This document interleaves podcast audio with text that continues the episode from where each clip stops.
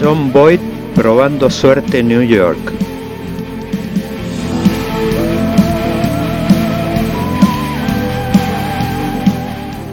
La mano justiciera de John Wayne matando a Liberty Balance.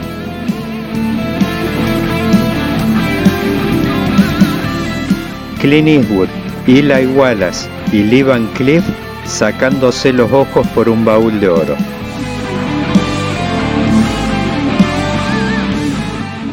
El duelo inolvidable entre Henry Fonda y Charles Bronson.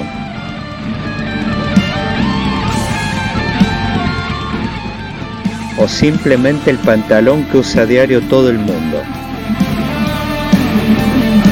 Vaquero, un podcast de política.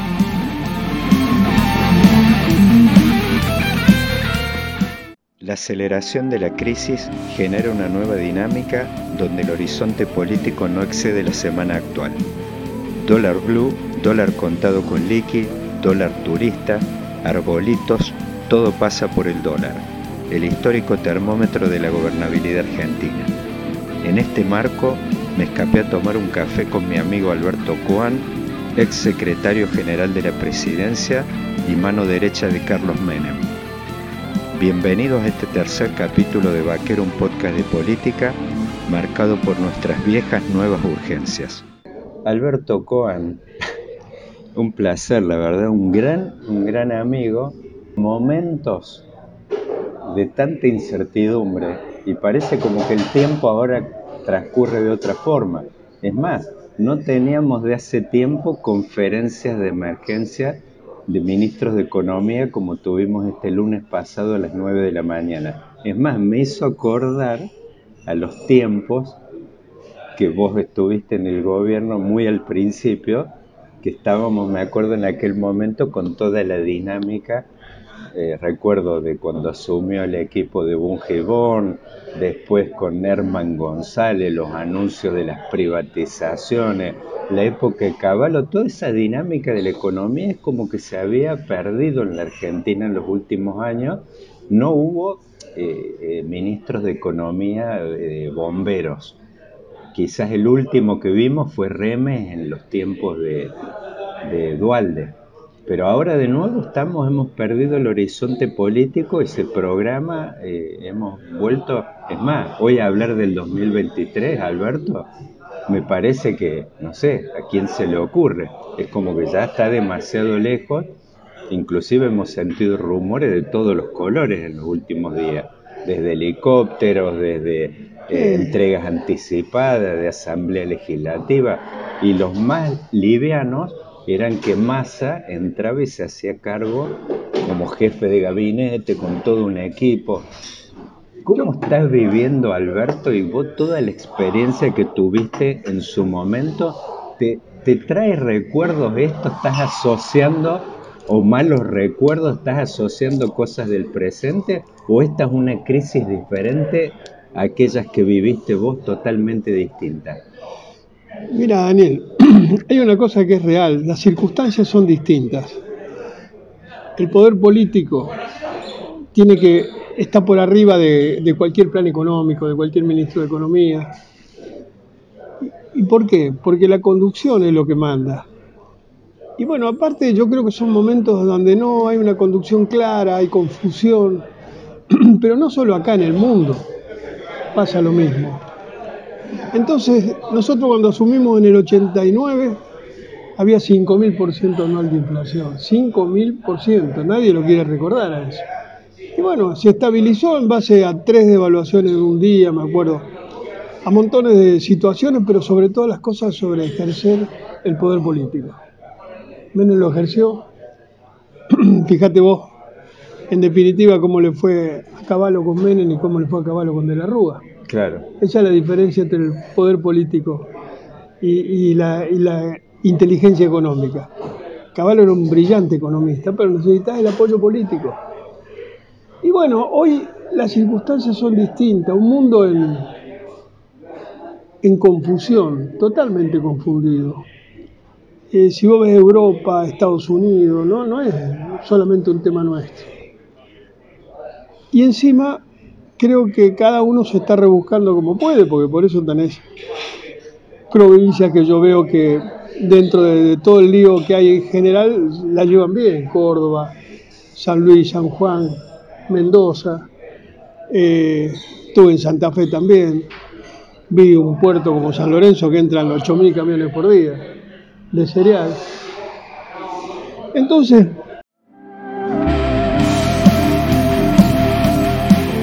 John Boyd probando suerte en New York. Es como que se ha feudalizado la, Argentina, medio así, se han armado como guetos. Sí, más que feudalizado, yo digo, somos las provincias desunidas del Río de la Plata, no unidas. Claro. Cada uno hace lo que puede, cada uno lo va llevando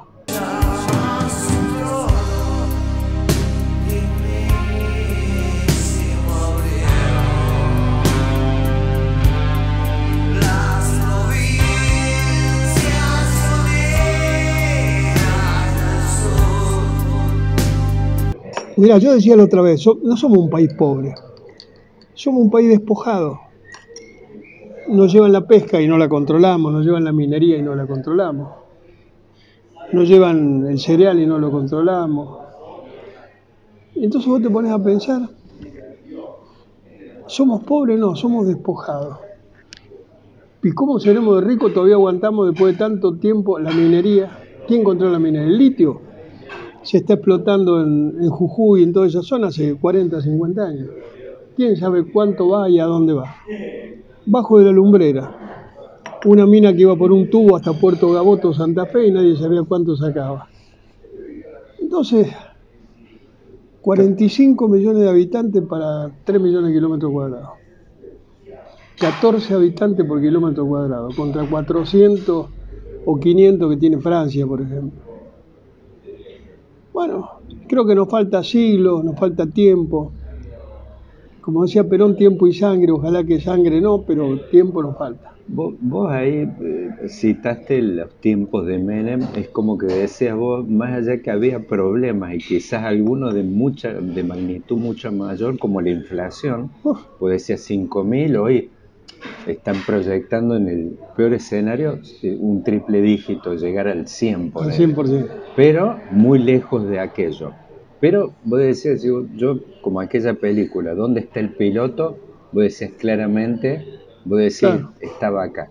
Hoy, ¿dónde está el piloto en esto? ¿Vos qué percepción tenés de eso? ¿Hay, inclusive, ¿hay poder nacional hoy? Es muy difícil estamos muy federalizados, que las provincias tienen su... Estamos unidas solamente por la plata de la coparticipación.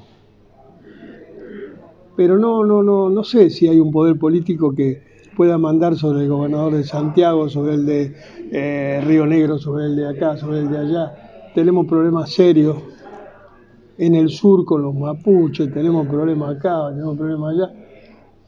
Entonces digo, no sé si hay poder. La verdad que no sé si hay poder político porque el poder no se comparte ni aún con quien se duerme. Claro. Sí, sí, fue, digo, eh, y muy ilustrativo lo que ocurrió en aquel momento con Menem cuando entró y, el, ¿cómo se llama? El, eh, el, brigadier Antonietti. Pero por eso te digo, el poder es así. Entonces, ¿qué es lo que tengo yo? Y en este esquema, en este esquema porque es como que encima con este agravante Cristina es como que yo, ¿cómo lo, lo, lo, lees vos a lo que organizó Cristina esto como de gobernar a través de un vicario?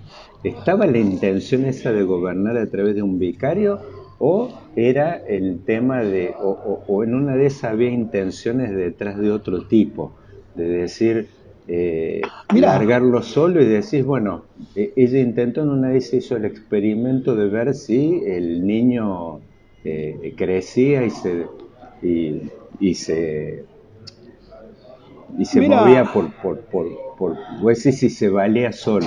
Yo veía, vos recién atendías una llamada telefónica donde atendías los problemas de las extensiones de tarjeta de tu hijo y cosas de ese tipo. Acá en este caso, ¿había una cosa de este tipo? Mira, Alberto, el presidente Fernández es un tipo inteligente, tiene condiciones, pero está condicionado también. Eh, por eso te vuelvo a repetir, no, no, no. Son momentos complicados. Pero el, el fracaso de él se está convirtiendo en un problema para ella también, en definitiva, porque vos decís, inclusive, la onda expansiva. Vos citabas el caso de los de estas eh, provincias de su unidad. Si uno ve los resultados de la última elección legislativa, el eventual fracaso del gobierno nacional es una onda expansiva que, ah, para muchos que va a dañar, que inclusive a las cepas más resistentes del peronismo del interior, si uno ve los resultados, es como que, por ejemplo, a Gildo Infran le costó ganar la elección de medio término en Formosa, que eran territorios que siempre estaban arriba del 60%, inclusive uno ve el mapa que quedó de la última elección, quedó como el peronismo prácticamente atrincherado en la zona noroeste, perdiendo la mayor parte de las provincias. Pero Daniel también, Córdoba, Santa Fe, son peronistas. Sí. Y yo diría de que cada uno se ha aislado en su propio distrito, se han atrincherado en los distritos. Los gobiernos provinciales están dedicados a, su campaña provincial. Yo no veo muchos que apoyen a, las políticas nacionales.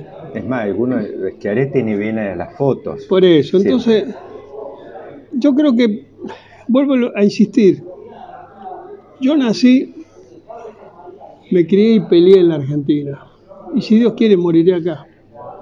A mí me preocupan los jóvenes que tienen esa perspectiva de, desánimo, de porque aparte afuera tampoco es tan fácil. Yo le trato de hablar a mis hijos, a todos, pero ¿qué te puedo decir? No sé si voy a ver yo una gran Argentina, pero fíjate vos, yo le decía la otra vez a un amigo de, de prefectura, Fui a pescar a Paso de la Patria.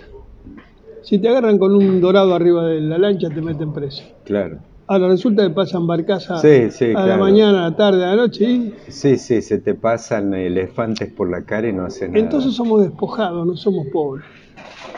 Somos empobrecidos y así todo aguantamos. ¿Te imaginas que un país que vos vas de acá a Córdoba, Daniel, ves la banquina y tenés una provincia más para sembrar? Sí, claro. ¿Por qué no se siembra la banquina? No, porque vialidad, porque... Sí, claro. En cualquier lugar del mundo estarían sembrando las banquinas. ¿Qué sé yo? Voy a seguir creyendo en el país tratando de darle un poco de entusiasmo a los jóvenes. ¿Quién, quién vos, si uno, yo te digo, con una, esa, una lente un poquito más acercada, un microscopio sobre la política, ¿qué fuerza política ves o qué liderazgo que en una de esas pueden ser un poco el eje o, los organizadores de esto.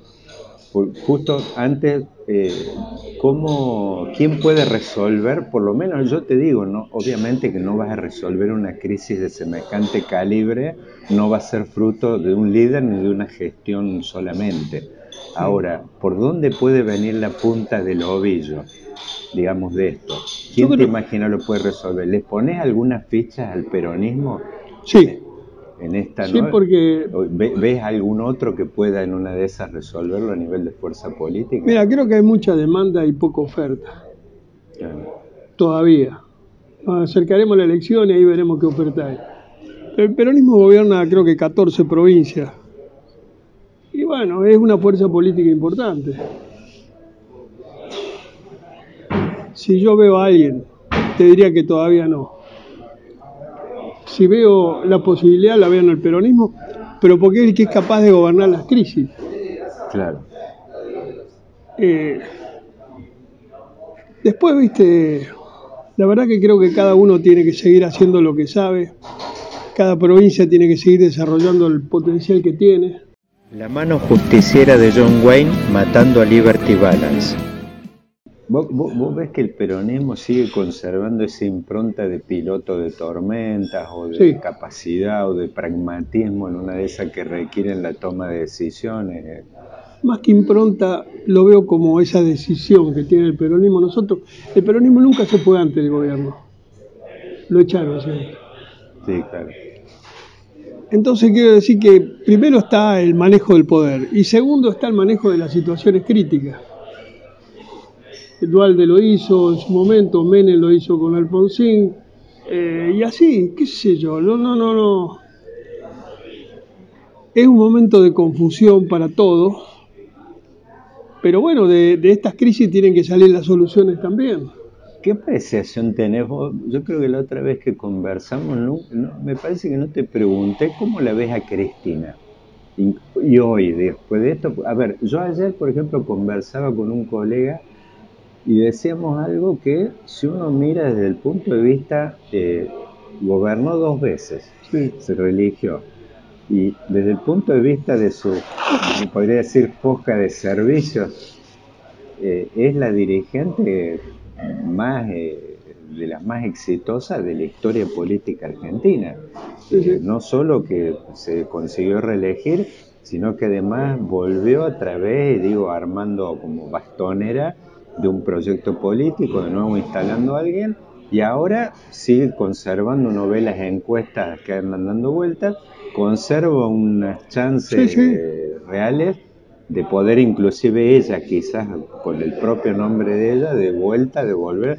Y vos decís, son 20 años, 25 años de la política dando vuelta alrededor de ella. Nadie le puede negar la capacidad. Después uno estará de acuerdo o no con la política de ella. Claro. Eh, muchos ponen en duda sus intenciones, qué sé yo. Pero nadie le puede negar la capacidad a una mujer que no ha parado de trabajar nunca.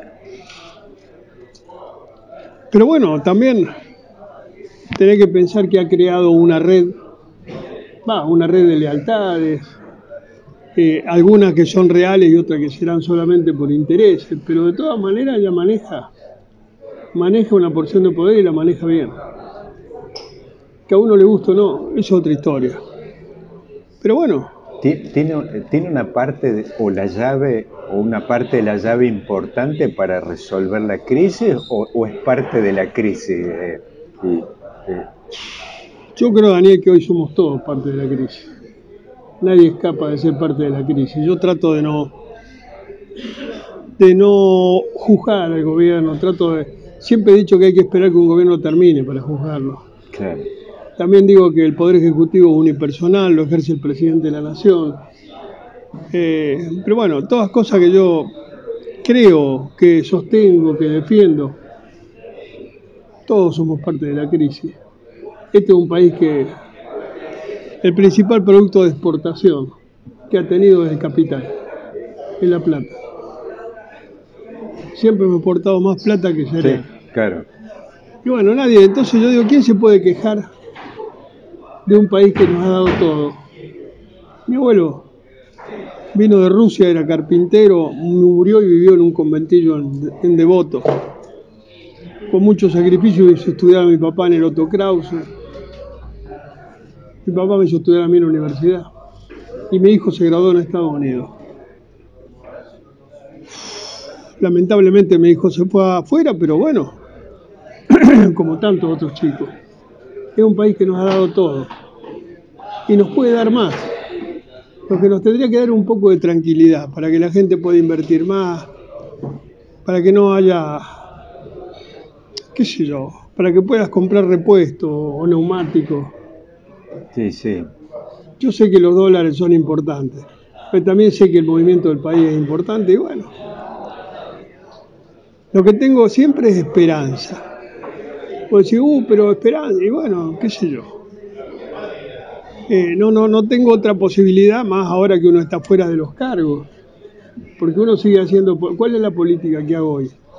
Hablar con jóvenes, tratar de transmitirle cierta expectativa. O sea, vos no considerás de que en una vez así como el radicalismo tuvo su 2001, en el momento que los mandó a un desierto, que lo vimos durante 20 años, es más, elecciones de 3%, y donde en la última misma tuvieron que allanarse de ir de furgón de cola de, del frente. del PRO y Inclusive, bueno, ahora están como en un movimiento de, sacar de nuevo la, nariz, inflar el pecho, están como volviendo. Pero fue un llano, un desierto de dos décadas.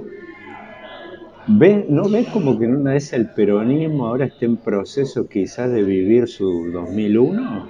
Mira, todo puede ser. Yo veo algunos eventuales candidatos del, radicalismo como Manes, que es un eh. hombre que me gusta, yo lo... Eh, pero bueno, no sé si le dará en esta elección o la otra, pero creo que hay que tener, vuelvo a lo mismo, no me interesa si es radical o peronista ya a esta altura. Claro. Quisiera que fuera bueno. Claro, sí, sí, ya no pedimos, ya no pedimos que sea de la casa. Ya no pedimos ideología, yo lo que pido es capacidad. claro, sí, sí. El duelo inolvidable entre Henry Fonda y Charles Bronson.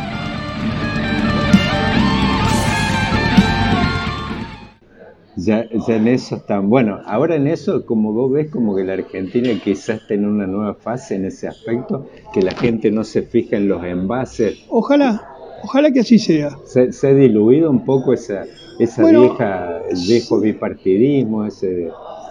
No sé. O el bicolor era. ¿Sabes qué pasa? Que en muchos casos se ha diluido la esperanza y eso es grave. Entonces el bipartidismo existe cuando uno cree que el que viene no va a resolver algo. Claro. ¿Qué sé yo? Yo vuelvo a insistir, no me voy a ir de este país, moriré acá, pero quisiera ver un mejor país. Bien, Alberto, eh, la verdad es una charla de, emergencia espectacular, eh, presencia de lujo en Vaquero, un podcast de política. Te agradezco mucho y sobre todo la predisposición en un momento tan eh, complejo donde creo que nadie, todos estamos un poco, todas las categorías tradicionales que hemos usado con esto, como decías vos, un momento estaba fracasando uno y vos decías viene el próximo. Pero hoy da la idea que tampoco le depositan muchas expectativas a las alternativas que hay opositoras. Pues digo, de hecho viene una de fracasar hace bastante poco tiempo. Pero mira, Daniel, Belgrano venía último. Sí, sí, está Y de repente estamos sí. jugando de forma espectacular. Tengámosle fe como Belgrano. Gracias, Alberto. No, por favor. Hasta la vista, baby. Thank you.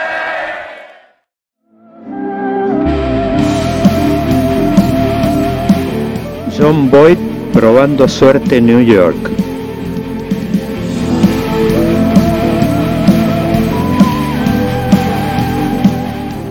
La mano justiciera de John Wayne matando a Liberty Balance.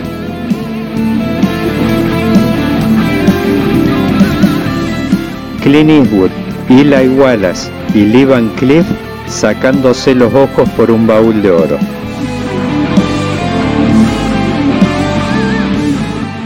El duelo inolvidable entre Henry Fonda y Charles Bronson.